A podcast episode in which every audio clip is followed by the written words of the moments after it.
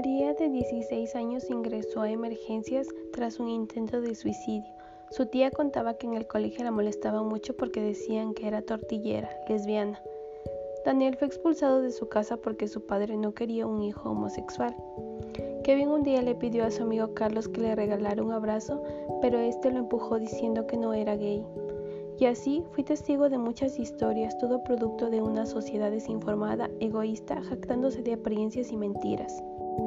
La identidad de género es el concepto que se tiene de uno mismo como ser sexual y de los sentimientos. Se relaciona con cómo vivimos y sentimos nuestro cuerpo desde la experiencia personal con el resto de las personas. Se trata de la forma individual e interna de vivir el género, lo cual podría no corresponder con el sexo con el que nacemos. Las frases que escuchamos desde niños, tales como sea un hombre, sea una mujer, reflejan los comportamientos y las emociones que están permitidos expresar en función de si eres niño o niña.